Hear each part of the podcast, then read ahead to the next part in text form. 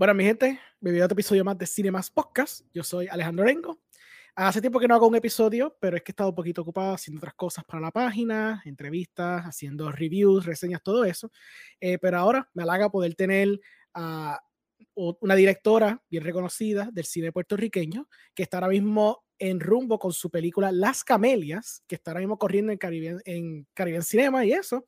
Está a de toda la isla, ha corrido ya una semana lo que estamos haciendo esta entrevista. Eh, le damos la bienvenida a Paloma Suau. Hola. Yay. Y a mi perra que ladra por ahí. Sí, Está bien, eso es normal. Es normal. ¿Todo bien? Todo muy bien. Aquí, disculpa el revolucito que tengo, pero es que me voy, me voy de viaje en una semana, así es que estoy de, de maletas. Sí, claro, claro, no hay problema. Eh, pues mira, cuéntame, para la gente que no sepa de tu trasfondo un poquito, cuéntame tu historial de artista, de, directora, de cineasta. Mi historial de cineasta. Pues mira, el tiempo se pasa tan y tan rápido. Eh, yo llevo 27 años dirigiendo. Eso es un montón. Sí, es un montón. Eh, Empecé nada, como pasan las cosas en la vida, sin esperármelo, cuando yo, yo empecé trabajando en la industria, justo después de la, de la universidad, eh, y empecé a trabajar de todo, o sea, yo hasta que llegué a ser AD, que me encantaba, y de pronto cuando estaba ahí en mi peak de ser AD, me ofrecieron dirigir, no me lo esperaba, o sea que me tomó, pero te voy a cerrar aquí, porque la perra... Sí. Sorry. Este, así es que, como quien dice, me llegó la oportunidad de, dirigir teniendo yo 23 años. Mm. Este, y ahí arranqué, monté mi compañía, empecé haciendo sobre todo proyectos musicales, trabajé mucho con Ricky Martin, este, eh, desde videos musicales hasta multicámara, después entré en la publicidad, eh, hice un poco de, de todo hasta que en el, dos, no, en, el, sí, en el 2000 llegó a mi vida el especial del Banco Popular, que fue un proyecto bien importante en mi carrera porque lo pude realizar este, durante siete años. Y entonces eso formó, como quien dice, eh, mi, mi, mi, escuela de, de, de, experimentar con distintos estilos, de, de cada año tratar de hacer cosas diferentes, de por fin, pues digo, siempre había, pues poco a poco uno va trabajando con equipos más y más grandes de, de gente, pero estos proyectos pues ya eran pues de un, de un nivel pues más, más complejo, eran piezas de una hora, o sea que estuve esos siete años haciendo el especial del Banco Popular, que variamos de tema, de estilo, de todo, y después de eso me quedé haciendo documentales. Me dediqué a unos eh, documentales este, de formato largo en todos los sentidos. Uno de ellos eh, me tomó nueve años. El otro eh, tres fueron más o menos paralelos y por cosas de la vida ninguno de los dos ha sido ha visto por el público. Oh, ok. Exacto. Este, y eso me dejó en una pequeña crisis de la cual me sacó El accidente feliz, que es el, documental que hice con Antonio Martorell, que también me tomó cinco años. Eh, a todo esto, en paralelo, llevo años desarrollando eh, Maestra Vida, que es un proyecto que tengo con Rubén Blades, que es un musical de ficción. O sea, yo soy geminiana y soy... Sí, sí, claro. estoy por todos lados a la misma vez pero en términos de carrera, pues sí, pues por poco me, me quito después de esos dos proyectos que terminé y no pude compartir.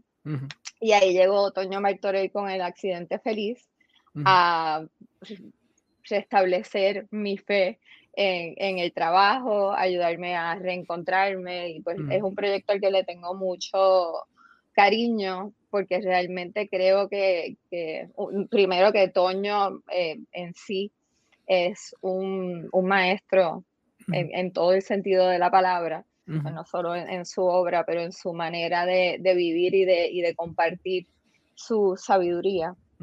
Eh, y, y, creo que a través de este documental pues se, se captan unas cosas básicas, unas lecciones básicas de cómo uno eh, poder seguir adelante cuando las circunstancias no son siempre las más favorables, como lo son por lo general pues en nuestro país, ¿sabes? No, es, no, es, fácil. eh, sobrevivir como artista como lo ha hecho él por tantos años y como pues nos toca a todos los que más o menos vivimos en ese. Entonces, ese proyecto lo utilicé como una especie de experimento, pues estaba, olvídate, sí. en las últimas dije, bueno, si Toño casi me obliga a hacer el proyecto, si, lo, si lo voy a hacer de alguna forma va a ser viendo a ver cómo yo descubro cositas de, de, Toño y me las voy aplicando a ver si yo me transformo y vuelvo pues a encontrar mi voz creativa o a encontrar las ganas de, de volver a hacer este trabajo y el experimento funcionó. Entonces salió el accidente feliz justo al principio de la pandemia. O sea que estuvimos cinco semanas en, en el cine con éxito y ahí la... Se dejó todo, sí, claro teníamos festivales a los que íbamos, bueno, mm. ya tú sabes. Sí, lo, exacto. Lo de todos. Pues interesante eso. No, no, no te llames. Ah, y eso es más o, eso es más o menos mi, mi, mi trayectoria mm. hasta este momento, eh, donde en, medio de la pandemia me, me, llega esta invitación a dirigir Las Camelias.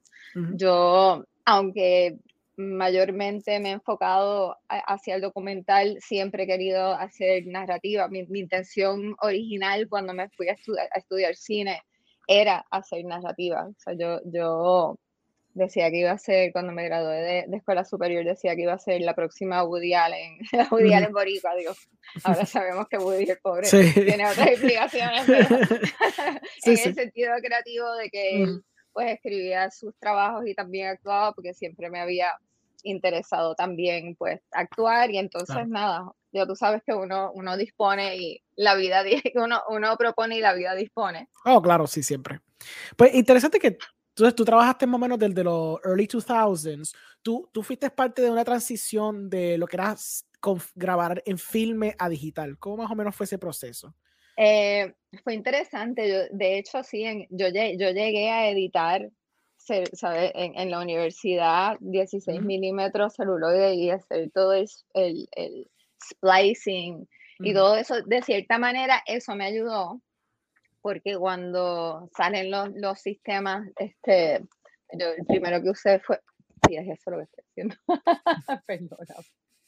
El primero que usé fue Avid, es como te, era como tener una moviola eh, digital. O sea que el, el, concepto era el mismo. Lo que sí entre medio fue un poco, eh, fue diferente, fue la etapa de video.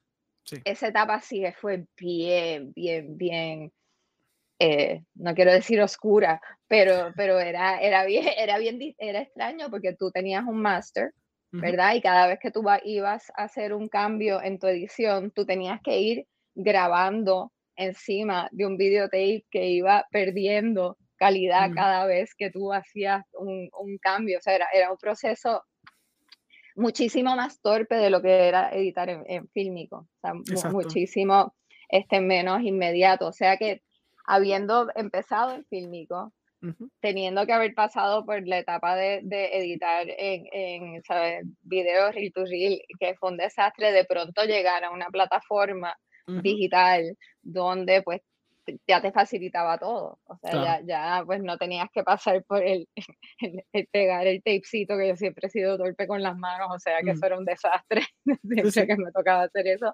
Y pues se, se tradujo bien fácilmente, o sea, fue, para mí una, fue una transición agradable, pero sí es impresionante ver cómo la tecnología ha, ha avanzado. Mm. Los otros días que eh, tuve que conseguir los especiales míos del banco, uno era en beta SP, ya los otros eran en, en digibeta. Mi Avid era un cuarto enorme con máquinas y máquinas gigantes y ahora pues mm. todo está en una computadorcita, ya casi esas máquinas ni existen. O sea que es, es, interesante como todo ha cambiado a las millas de Chaflán. So, cuenta un poquito porque lo interesante de tú como directora es que también tú eres, además de escritora, que la mayoría de los directores son, también te gusta mucho la edición. Y a mí me gusta también porque yo soy directora editora, me gusta mucho ese aspecto de coger la película y hacerla cuando la estás filmando, pero después rehacerla cuando la estás editando. So, hablamos un poquito de ese proceso, especialmente en el aspecto documental, que a veces la película se descubre la edición la mayoría del tiempo la edición es, sobre todo para el documental, es esencial, pero fíjate, en esta película también lo fue y no pensé que lo iba a hacer. Mm. Em, para mí la edición es, de esas cosas que le salen a uno natural. Yo empecé editando con un editor que, me encantaba. Cuando este editor se va de Puerto Rico, te digo, ¿qué voy a hacer? Entonces empiezo a tratar de trabajar con otros editores y otros editores y, y yo, eh, en el principio de mi carrera, yo eh, me creía Wonder Woman. O sea, yo, editaba horas y horas y horas y yo tenía muchísima energía. Y me acuerdo que una noche estábamos en una facilidad que se llamaba Post Digit. este, y a mí me dejaban allí con las llaves y el editor, y eran como las 12 de la noche y el editor estaba súper cansado. Y yo le dije, ¿sabes qué? Yo me quedo, yo puedo hacer esto. O sea que, que, yo aprendí a editar de ver a otra gente editando en el sistema y ahí me senté y de ahí en adelante creo que sí, creo, creo que casi todo lo que he hecho, excepto el, el documental de Miguel Bosé, llamé al editor mío original a que colaborase conmigo, pero ya es, es, como algo que se vuelve como intrínseco en la manera de uno narrar y a mí, a mí, yo trabajo de una manera bien orgánica, o sea que también siempre me gusta que, que aunque yo tenga una maqueta o tenga más o menos un guion de lo que yo, eh, según la investigación y eso, pues pienso que va a pasar en el, en el trabajo. Sí, eh, creo que la edición, sobre todo en documental, trabaja mucho por, por asociación. Y mientras tú te vas aprendiendo el material y aprendiendo el material, llega un momento en que dices, ah, la toma esta, que está en este sitio. Que grabé hace tres semanas atrás, cinco meses atrás. Eh, y, te acuerdas exactamente en el momento que lo grabaste, en el tape que está, en la toma que está, que hay una, cosa bien loca que pasa eh, en el proceso de, de edición, que yo, corrígeme, yo no sé si a ti te pasa, pero para mí la edición es maravillosa cuando llegas a esos momentos mágicos en los que todo cuadra, pero es horrible llegar a esos momentos a veces. Sí, es verdad. A veces, está bien trancado. Sí, está bien trancado. A veces tú ves todo el pietaje y dices que yo acabo de grabar. Yo, no, yo acabo de gastar tiempo de gente y dinero en esta porquería. Después, o dices, ¿cómo, con, ¿dónde es que va esto? Todo este material. Imagínate, lo de Toño era cinco años de, de material, lo de Miguel Bosé, ni te cuento, eso eran, ¿sabes? Ocho años. O sea que tienes pietaje, pietaje, pietaje y tú dices, ¿cómo? ¿Cómo? Y, lo que la gente yo creo que no se da cuenta, sobre todo en ese tipo de proyectos, es la cantidad de tiempo que, que, te toma, no, no el, pegar los pedazos, sino el que el cerebro logre descifrar dónde es que está esa, esa narrativa para que funcione bien. Sí, sí. Es, interesante. Tú ya a ver el documental de Val Kilmer, el de Val, no sé si tú ya a verlo, que da como que ese mismo viaje donde yo me, yo me imagino mapeado de la gente que tuvo que coger las horas y horas de footage que este hombre grabó para luego sacar una narrativa de eso. I mean, fascinante, es, fascinante. Es un challenge, y es un challenge. Y fíjate, en esta película, aunque pues era un, era un guion, pero era, era un, un, guion que estuvimos eh, em, eh, ajustando a través de todo el proceso. Entonces, eh, eh, hubo, hubo, una transformación de una tragedia a una comedia, solamente había seis semanas, yo más o menos organicé la estructura, organizamos los tiros, o sea, todo estaba súper estructurado en términos de la forma, pero en términos de, de, los personajes, pues yo dejé mucha libertad para que los actores pues me ayudaran a crear un mundo que dentro del cliché que es la dama de las camelias fuera un mundo eh, auténtico. Entonces, en ese proceso, sumado a que estábamos filmando en tiempos de COVID, eh, sumado a pues que, en Puerto Rico se trabaja con un presupuesto bajo y que siempre pasan cosas y que están eh, filmando en 19 días, lo que se supone que filmes en 30, o sea que siempre se supone que, o sea, siempre llega el momento donde tienes que tomar decisiones de, de tiros que no puedes hacer, de secuencias que, que, tienen que cambiar, o sea, de, de, on the fly. y estas decisiones se tienen que tomar rápido porque hay poco tiempo, porque siempre hay que hacer el overtime. entonces ahí yo sí me di cuenta de que mi cerebro, aún en, en narrativa o en todo momento, mi cerebro está funcionando como el cerebro de un editor. Me pasa todo el tiempo, todo el tiempo, sí. Que eso es bueno porque al momento que tú estás grabando, si tienes que decir, ok, no puedo grabar esta secuencia, ¿cómo yo hago la esencia para saber que cuando lo ponga en edición va a funcionar? Exacto, exacto, porque yo, yo pensé, yo, ok, ¿cómo puedo hacer esto en este poco tiempo? Ta, ta, ta, dije, bueno, yo la voy a preeditar. Y yo fui con Willy, que era mi DP, hicimos un photo board, no teníamos tiempo de, ni, ni dinero de, de, hacerlo dibujado, pero lo hicimos por foto. O sea, teníamos un libro que era la Biblia donde estaba como que ya la película preeditada, que fue la razón por la que yo pensaba que yo no iba a tener que editar esta película. ¿Qué pasa? En el proceso, todas las noches, todas las mañanas era como que estaban estos, los actores inventaban una escena, de momento otra escena no se podía hacer. Entonces era, era como edición, preedición en papel y en el cerebro. Y cuando llegó el momento ya final, y, y yo ya sabía las cosas que iban a funcionar, aunque no sabía exactamente dónde iban a ir, pero todo eso, yo no sé si te pasa a ti que, que, como que la edición pasa en otro sitio de la cabeza que no es necesariamente consciente. Entonces, cuando, cuando, cuando, pues otra persona empezó a, editarlo, pues me di cuenta de que lo tenía que editar yo, porque estaba en mi cabeza. Entonces, eh, eh, eh, es mucho más fácil encontrar los pedacitos y, y plasmarlos. O sea, yo casi tuve que editar esta película como si fuera un documental. Porque el, el, guion terminó de, de escribirse en, en, la edición. Sí, claro. sí, es como, yo, yo tenía muchos amigos que me dicen, la película se hace tres, tres, tres, tres veces. Cuando se escribe, cuando se graba y cuando se edita. Se reescribe todo el tiempo constantemente. Pero eso es normal, eso es parte del proceso, inevitablemente. O sea, que venga, y aún con gente con millones y millones de dólares le pasa la misma cosa. Eso es como que no importa realmente, ni siquiera por una cuestión de budget, you know? Que es interesante. Pero, sí, mm. pero a mí me encantaría, o sea, eh, sí me encantaría encontrar un editor que vea las cosas igual que yo. Oh, claro. Y, no tener que, que, de verdad que a mí el proceso de, igual que el set, me, me me saca la vida y me, me, me pone súper segura y fuerte. La edición me saca el, el monstruo, ¿sabes? Patético de la inseguridad. Y sí, sí. es, es, un es, proceso, al final, obviamente, te sientes bien, pero, pero tiene momentos de dolor. Oh, claro, definitivamente. Pues entonces, háblame de las camelias, del proceso, desde el momento que pues, surgió la oportunidad, la cuestión de adaptación, todo eso, realmente. Pues estábamos, era noviembre del 2020, o sea que estábamos en el peak de COVID.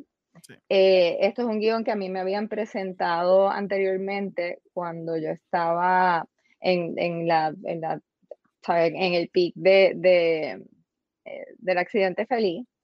Eh, lo leí, lo consideré, pero pues era una tragedia, era algo que no me llamaba mucho, mucho la pena, porque, la, la, atención, porque no era un género que de la tragedia es algo que no me, no me atrae, a mí me gusta más reírme.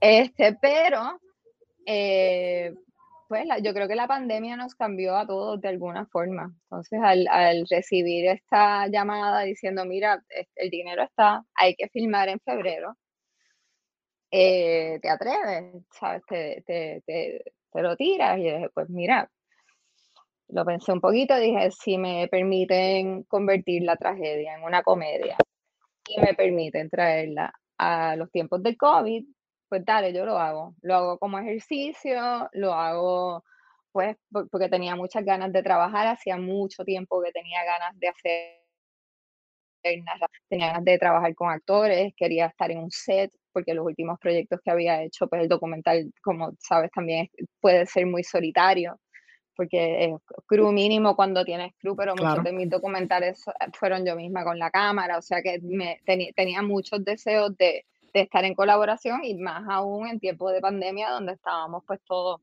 encerrados.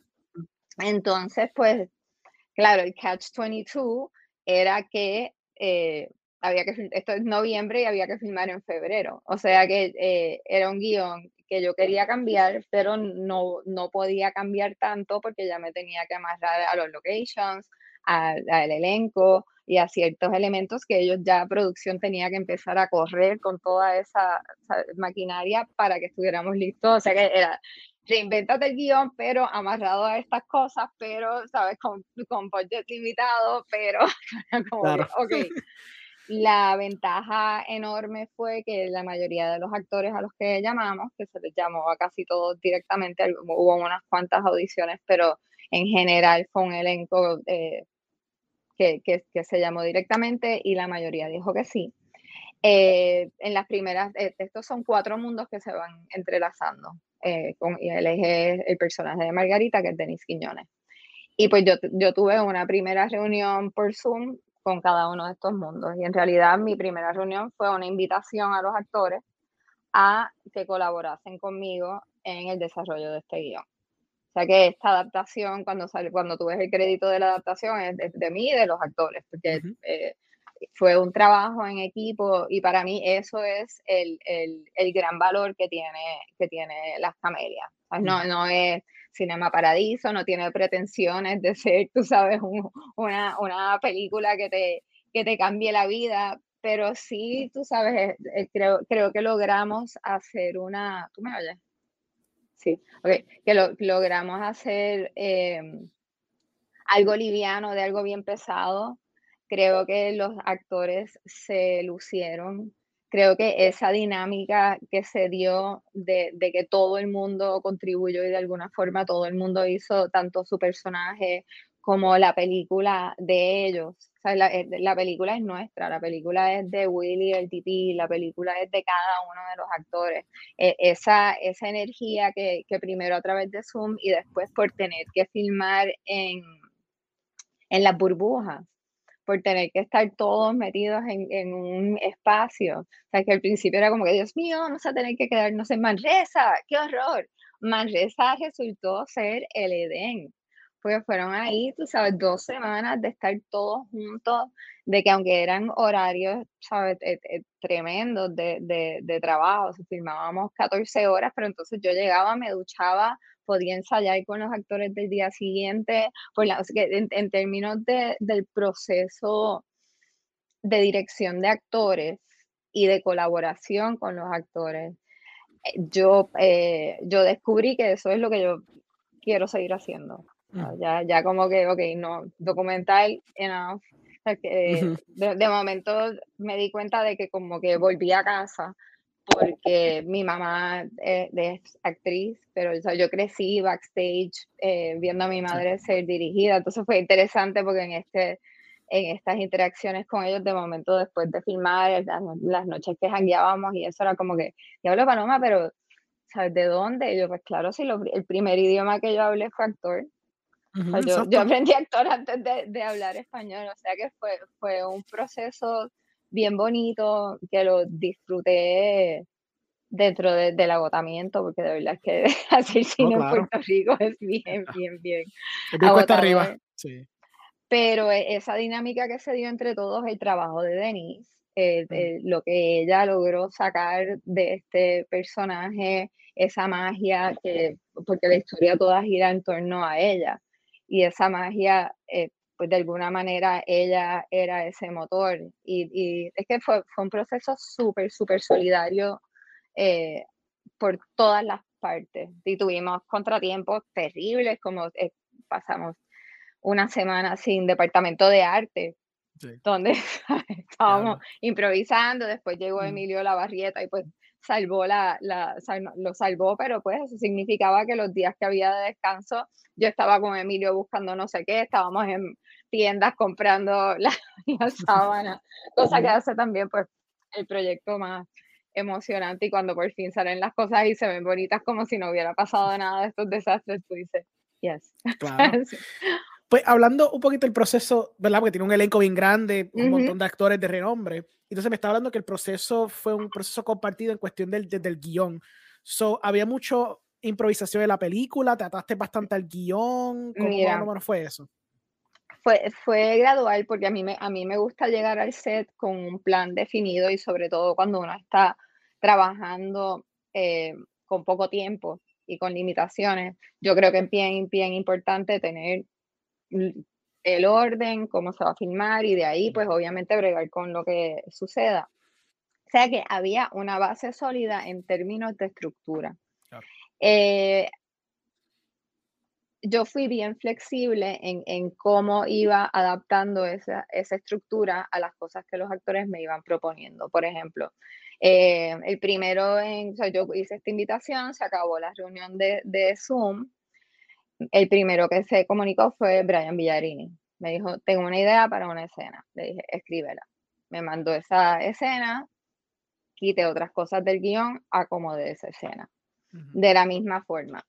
Cada, cada, cada escena la leía con los actores, pedía input de, de, de cómo ellos se sentían acerca de su personaje, fuimos delineando quién era quién, cómo quién se relacionaba con quién y entonces en improvisaciones, no en el set, antes de. Algunas de ellas, cada vez que yo tenía una reunión con Zoom, me sentaba con el guion, eh, tú sabes que los guiones van por colores y empieza rojo, verde, nosotros acabamos en salmón, que salmón es como, nosotros tuvimos como 30 versiones de, de guion porque desde el Zoom cada vez que salían cosas nuevas, relaciones nuevas, nuevas, nuevas propuestas de, cómo iba a hablar cada personaje, pues eso se iba alterando en el guion. Y eso se llevó pues hasta la burbuja donde nos estábamos quedando la noche antes, cuando nos sentábamos, ok, esta es la escena, estamos cómodos, ¿qué es lo que, qué, es lo que estamos contando? ¿Qué falta aquí? ¿Cuáles son los huecos? Algunos actores, mira, a, tu actor, le aquí falta una escena que le dé profundidad a esto. Vamos a ver quién la saca. Una mañana se despertó Junior Álvarez, eh, me, me, despierto y tengo un texto de, de, Junior. Ven a mi cuarto y está él ahí con la computadora, con los ojos aguados y me leyó la escena y yo me eché a llorar y entonces llamamos a Marian, que era la que salía en la escena con él y entonces vino Will, y entonces pues ya esa escena entró y se cancelaron, o sea, se, se iba sustituyendo. Pero nada, fue un guion vivo hasta el final. Ok. Eh, algo interesante que tienes en tu película es que cuando la estaba viendo fue curioso, eh, Denis que en un momento empieza a cantar y yo digo, oh, espérate, esto es un musical, pero pues como que no es un no es un aspecto que se tomó más en la película. Ahora, dado tu trasfondo de documentales y también haber hecho tanto el banco, la, cuestión de Banco Popular, obviamente tú has trabajado con muchos músicos, muchos artistas, So, siento que tienes un tipo de relación con la música en tus piezas. ¿Me puedes hablar un poquito más de esa relación que tienes? Es importantísimo. Yo soy una amante del musical de, de toda la vida. Me, me, sé muchos de ellos de memoria. Para mí, eh, y de hecho, uno de los problemas que tengo con, con el, el, proyecto con Rubén, que es Maestra Vida, es que, que mm, todavía no tengo claro cuán bien el musical como como ente se traduce al cine. Ha, habido, por ejemplo, Moulin Rouge me gustó mucho, Chicago, ha, habido varios aciertos, pero me parece bien delicado el, eh, como, como, como esos dos géneros interactúan. Entonces, eh, digo, yo, yo tengo un soundtrack de mi vida, yo crecí con la música, yo tengo, tengo playlists de distintas etapas, o sea, yo me relaciono mucho con, con, la música y también crecí en un ambiente de, de, pues, de muchos músicos y cantantes, o sea que para mí es, es como natural que, que, todo lo que yo haga tenga música, aparte de que yo no puedo editar sin música, aunque después la cambie, o sea, yo, yo necesito ese, e, esa muletilla, ese, ese flow, en términos de, de que ella era una, una stripper, eh, pues yo quería que ella fuera una performer, yo quería que ella fuera un personaje con más fuerza.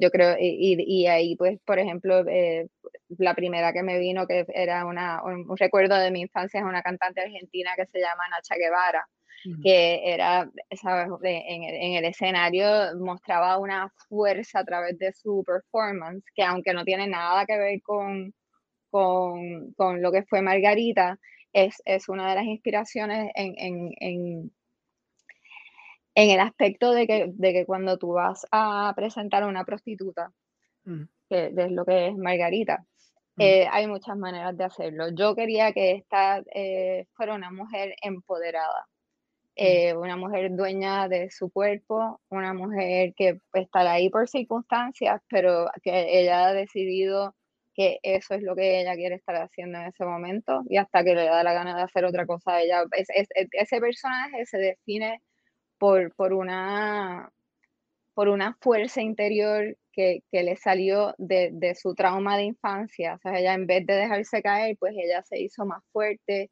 y se hizo más feliz y se hizo como que su, su medicina fue crear belleza de lo que fuera que, que, le pasara a ella en su vida. Y entonces eh, me pareció que como también Denise es un quadruple threat, porque la mujer hace de todo, dije, why not?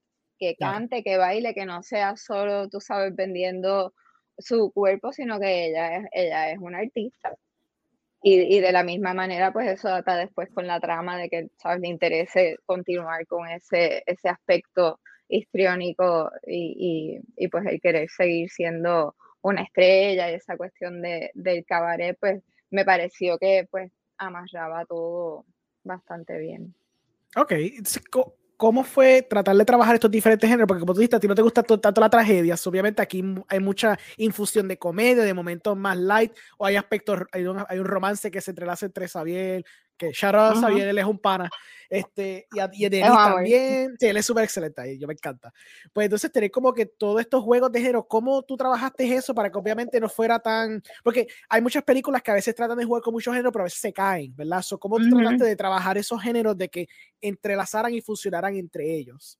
Pues mira, eh, traté de, primero eh, tomarlo por, o sea, eh, comedia sobre todo porque incluso en la parte trágica uno se puede reír, incluso en la parte del revolú te puedes reír, en la confusión te puedes reír, o sea que para mí primaba la comedia, que aún después de la, de la escena más trágica viene la línea más cómica de la película, ¿entiendes?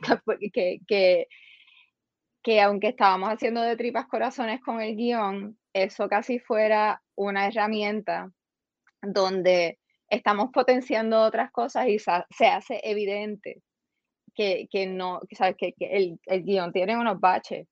Pues yo casi los quise subrayar, con transiciones abruptas, con, con, de pronto, pues, y entonces él se murió y ya, o sea, como que resumiendo cosas que tú dices, pero, pero entonces se, eh, yo creo que mucho de, de, de, lo que me ayudó a salvar eso que me estás diciendo que era uno de los grandes peligros, eh, peligros fue la edición porque, me, porque de la, eh, el ritmo ayuda mucho a, a, a, poder ir de una cosa a la otra. Entonces, eh, parte de los, de los o el, gran reto fue cómo yo encuentro el balance y, y cómo yo mantengo la seriedad de ciertas cosas que, que sí tienen que, que tenerlas, eh, manteniendo a la misma vez el, el, tono liviano. Y o yo, yo, yo decía, mano, estamos en COVID. ¿Quién quiere ir al cine a llorar? ¿Sabes? ¿Quién quiere? Yo no quiero deprimirme, yo no quiero deprimir a nadie. yo quiero que esta película, aunque sea, ¿sabes? Una película sin pretensiones. Pero que, quería que no fuera muy larga, quería que fuera un ratito de ir a sentarse en el cine, a reírnos de nosotros mismos, que todo el mundo se pudiera ver. Para mí era bien importante que fuera inclusiva. O sea, es que hay, sé, sé, que es como mucho con demasiado en términos a veces de, de, todo lo que, lo que contiene la película, pero pues la, la, la propuesta o la, la, intención fue esa, que uno fuera al cine y dijera, mano, that was funny, ¿sabes? O, no, claro. No sé, sentí algo, qué sé yo.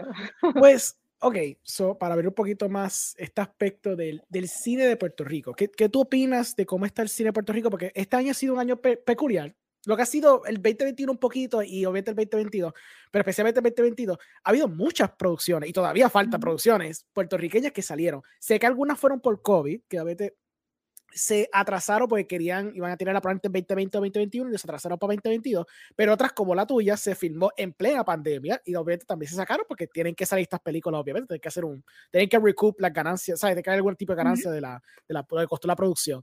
Eh, ¿Cómo tú ves ahora mismo el ámbito del cine puertorriqueño y de la industria per se puertorriqueña? Pues yo creo que eso que, que, que de quitarse el sombrero, porque aquí cada vez veo más gente con talento y, con ganas de hacer cosas, eh, con, con, recursos que van más allá de los recursos económicos, que son los que nos faltan, mm. pero, pero con, ¿sabes? Eh, guiones que, se pueden hacer con menos, eh, afiliaciones y, grupos que se unen para, para hacer las cosas posibles. Creo que creo, me, me, da esperanza, me da mucha esperanza esta nueva generación de, de, cineastas que como que no le tienen miedo a nada y mm. se tiran de pecho o hacen un corto y ese corto se mueve y les, les abre otras puertas. O sea, me frustra un poco que las condiciones aquí eh, pues no sean tan favorables en términos de, de apoyar a ese, a ese talento y de, y de poder dar más herramientas y de poder, tú sabes, pues dar pues los fondos, pues chévere, ahora subieron el CAP, pero cuánto de ese CAP, cuánto de ese dinero va a ir a producciones locales. Sí.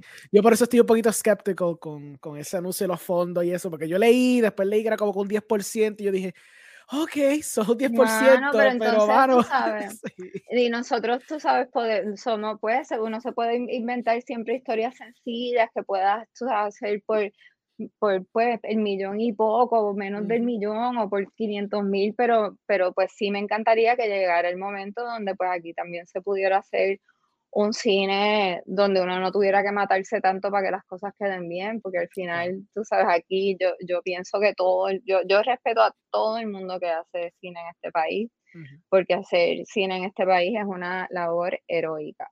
Sí. Entonces, eh, me quito el sombrero ante cualquier persona que logre terminar una película, porque de verdad al final, y, y pues sobre todo los productores y los directores que tienen que quedarse ahí hasta el final, a veces solos, viendo a ver cómo van a, sacarla, porque el crew por lo menos pues guisan las películas que, vienen de afuera, se mueven, hacen otros proyectos, pero, pero los cineastas en sí, el compromiso que, que, hacen al, al, al envolverse en un proyecto esos que, que logran terminarlo y, terminarlo bien, y cada vez son más, porque yo de verdad que no, no dejo de, de impresionarme con los trabajos que veo. sí, así es que... ¿Tú crees que por lo menos gente como la, por ejemplo, la Asociación de Documentalistas de Puerto Rico es un buen paso para por lo menos tener esta fomentación de cine que está aquí? Sí, y, y creo, creo que, que establece un, un, buen precedente también porque eso sí es, es que cada cual, por lo menos en, mi generación, cada cual ha estado por su lado. y, y, ahora, pues, eh, eh, el otro día me llamó alguien, mira, ¿sabes? vamos a, a allí al Capitolio. A mí nunca nadie me había llamado porque yo, y pues yo fui. No sé, eh, creo que sí que nos tenemos que, que unir. Creo que, que en la medida en la que haya un, apoyo y un foro, pues salen más ideas, salen más, e, ellos sé que descubren grants y de, pronto pues se, abren oportunidades para todos. Entonces sí creo que establece un, buen precedente. Yo soy, he sido un poco una ermitaña en la vida, o sea que esto para mí es aprendizaje también porque pues ahora también, al ser de una de la generación mayor, también me toca eh, pues estar presente y apoyar.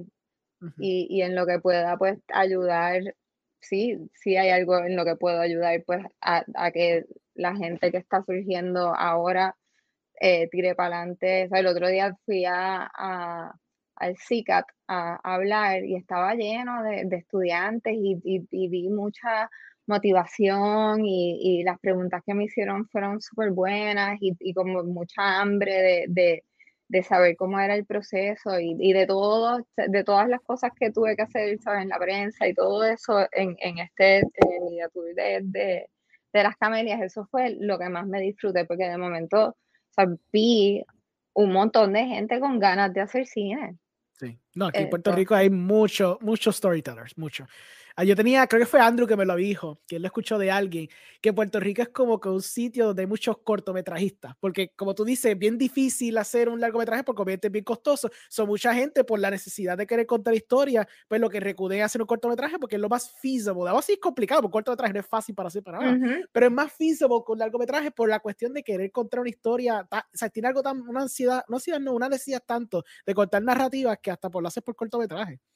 No, pero y aparte yo no necesariamente en, en, el mundo en el que vivimos ahora mm, eh, that's not necessarily bad. O sea, yo creo que ahora hay un se va a abrir cada vez más un mercado de cortometrajes porque la attention span de la gente cada vez es mucho más, corto. Sí. O sea, que sentarse a ver una película es como que Ay, Dios mío.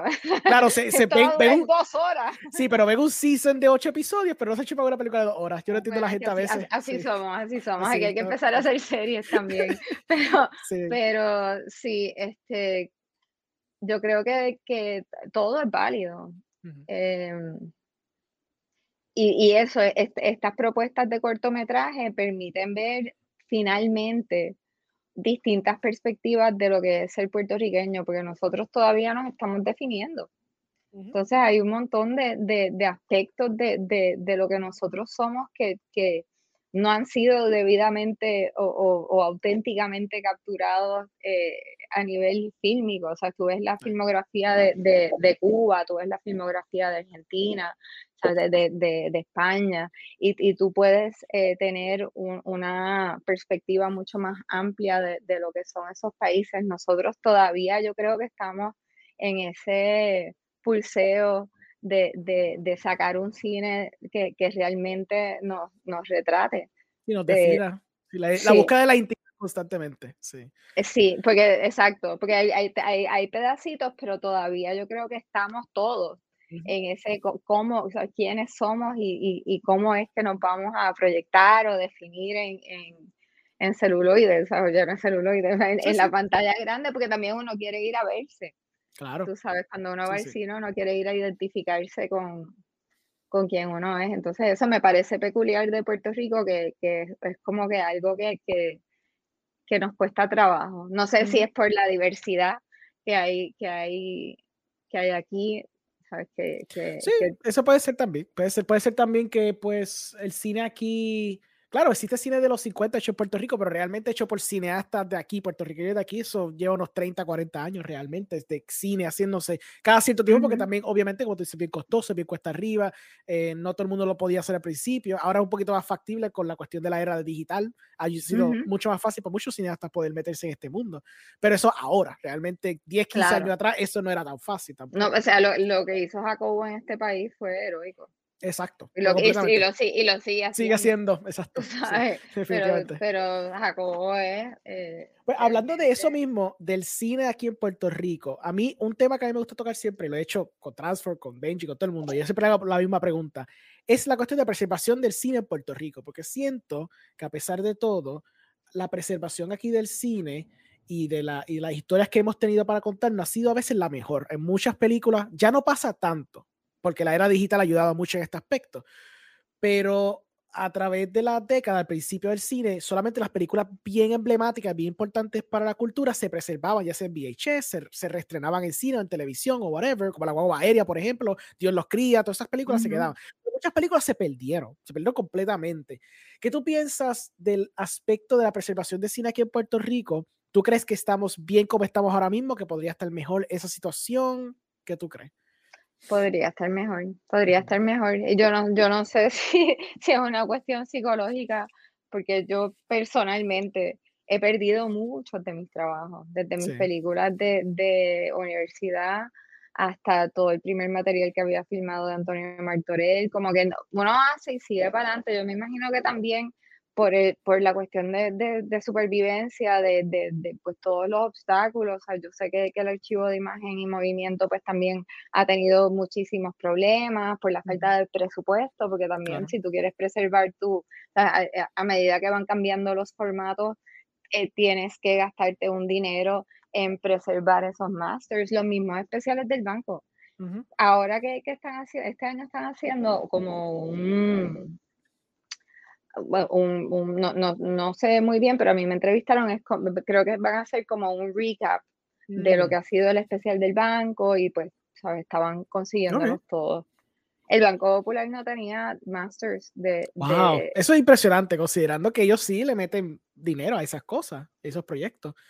Pero como, como no se le dio importancia, gracias a Dios que yo tenía unos masters por ahí y, y, fue un, un proceso encontrar la máquina de, de, de Digibeta, tú sabes, y, y, y, yo, yo también llevaba con ellos por ahí diciendo como diablo, algún día voy a buscar los chavos para sacar esto, porque las versiones mismas que yo tenía en mi Vimeo eran de, de, de DVD. por eso, eran ripiadas, por eso, sí, sí. Exacto, entonces finalmente ahora, gracias a que ellos hicieron este proyecto, gracias a que yo conservé esos mm. masters, se pudo hacer un, un una, una, transferencia digna a digital y pues ahora existe, pero fue casi por casualidad porque ellos hicieron ese proyecto. O sea, pero te estoy usando de ejemplo pues eh, algo mío, si eso no hubiera pasado.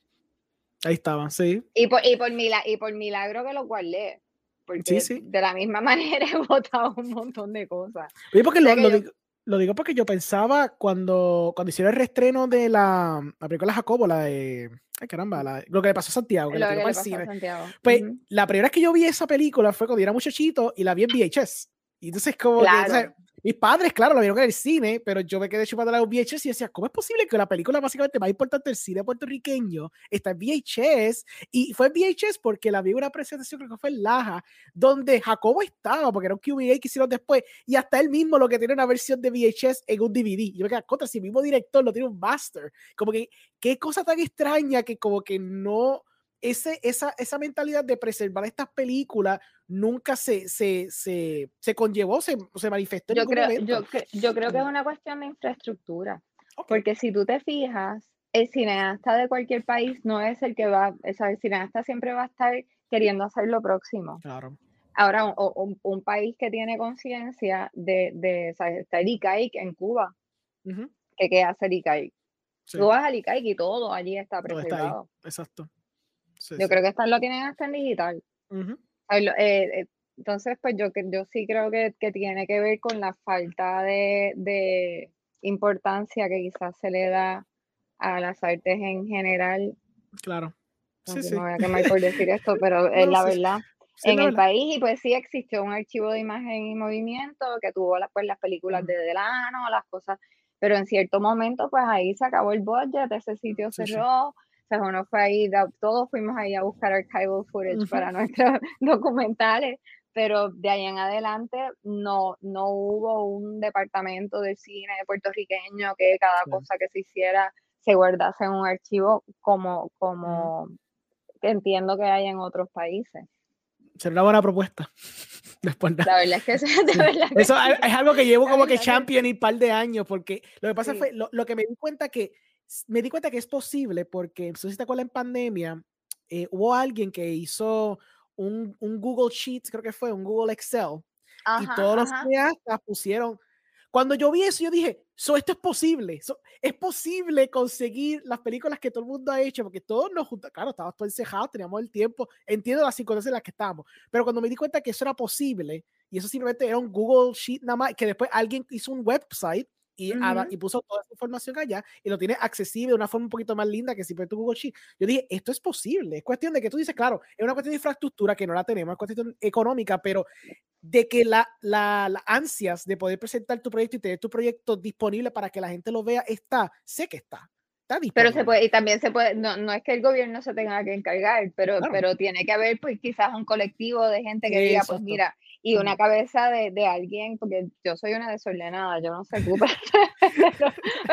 yo, ¿sabes? yo creo que la, la, gente creativa también, vamos por ahí, necesitamos a, alguien ordenado que, que, que, pues, que se encargue de esa otra, de esa otra este, parte. Sí, sí. Y digo, luego está en las manos nuestras conseguirle los materiales. Claro, pero, los materiales. Sí, sí. Pero creo que sí que es una buena propuesta y sí creo que se debería, que se debería hacer. Pues, ¿tienes algún proyecto que venga después ahora en mente? Pues, estoy, estoy en esas. Estoy, estoy primero aterrizando, que la camería ha sido súper intensa. Ahora estamos pues, pregando festivales, distribución y todo eso.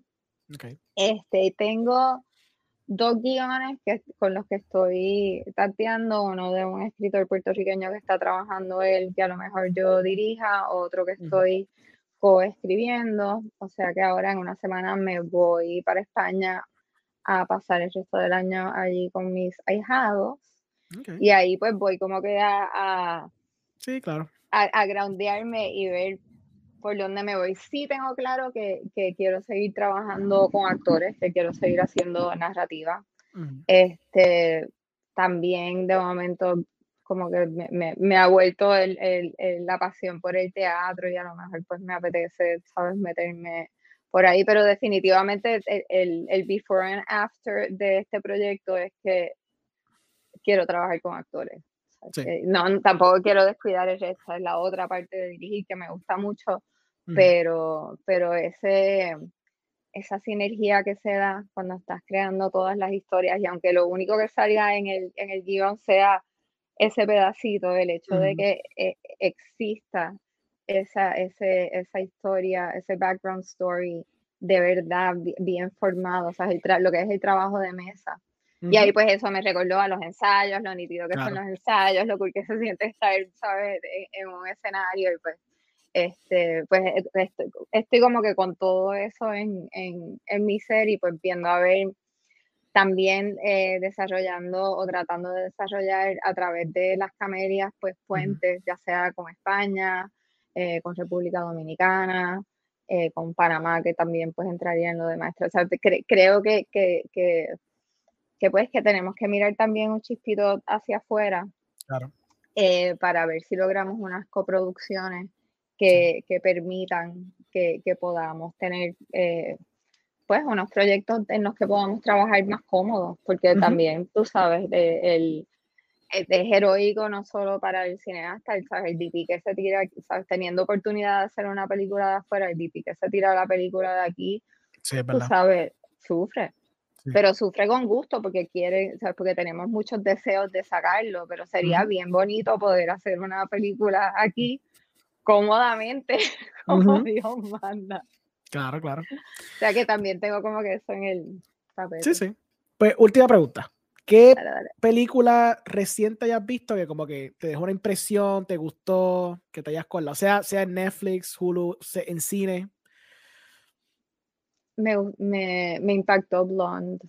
Ok, eso es interesante porque yo conozco muchos colegas que no le gustó Blonde. ¿Por qué te gustó Blonde? Me encanta, eh, la actuación de ella me gustó mucho. Me gustó mucho el, tratamiento fílmico. Eh, me pareció me pareció bien interesante cómo jugaron con el icono.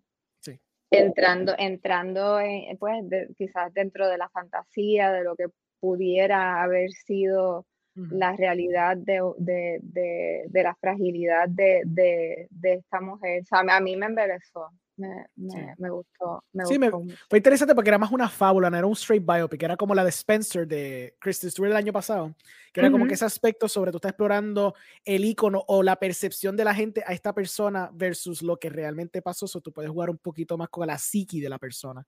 Eso me, pareció, me pareció bien interesante y me pareció atrevida, me, me pareció que, que, que, empujó el género un, un, paso más allá. O sea, que yo, yo, la, yo vi, quizás no es la Marilyn que era, pero yo vi, vi, a una Marilyn que me, que me creí y que sentí empatía por ella. Este, no sé, esa, esa, si te tengo que decir una, esa es la... Pues te recomiendo entonces, si tienes el break, que veas la de Tar, que creo que se ya salió en VOD, que es la de Kate Blanchett que es una ah, composer de renombre, que sí que, pero es una composer de buste, simplemente para la película. Pero es basically como tú estás deconstruyendo un icono de la música en, en, esa película, porque ella pasa por unos problemas. Y entonces, como ella está lidiando con esos problemas, entonces tú ves como que los power structures y tú ves a ella con su ego y cómo ella está jugando con la, la, gente alrededor de su vida que está como que traicionándola, por decirlo así. Entonces, como que un, es un character study completamente. Y no te Kate Blanchett, Kate Blanchett, obviamente, lo hace increíble.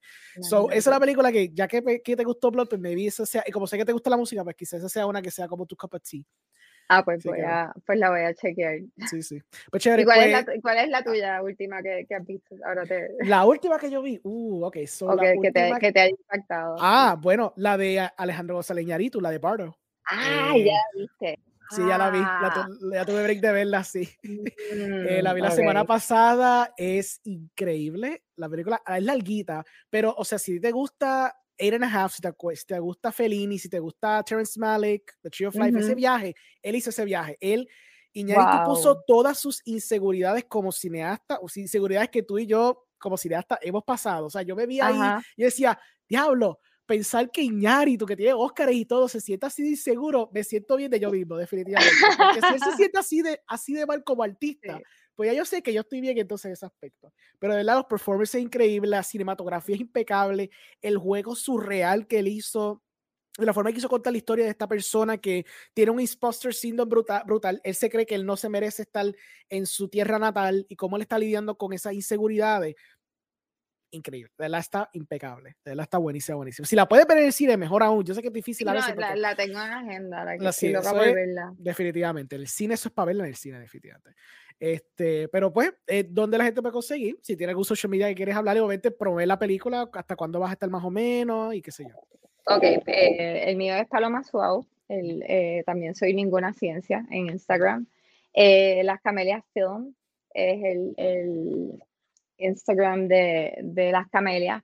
Tenemos Las Camelias Film, el website. Y por ahí vamos a estar anunciando también pues, los festivales a los que vamos a estar yendo, cómo se va a ir moviendo la película. Esperamos la- durar unas cuantas semanitas más en el, en el cine local. Sabemos que la competencia está fuerte, pero pues Mm, hay fe, hay, fe, hay esperanza. Eh, en, en Facebook soy Dovswau y Las Camelias Film 22. Ok, Así chévere. es que ahí estamos. Muchas gracias. Pues ah, yo soy Alejandro, ya usando yo estoy, Cinemas Podcast, estoy en Instagram, Facebook, Twitter, Letterboxd, YouTube, todos lados. Am, también pues tengo lo mío, que es Producción Esta Vaquero, donde yo hago mis películas. Eh, eso está en Vimeo, eso está también en Instagram y en Facebook. Eh, nada, gracias por esta linda conversación y nada, nos vemos en la próxima. Vemos. Gracias a ti y te voy a chequear. Ahora voy a mirar tu trabajo.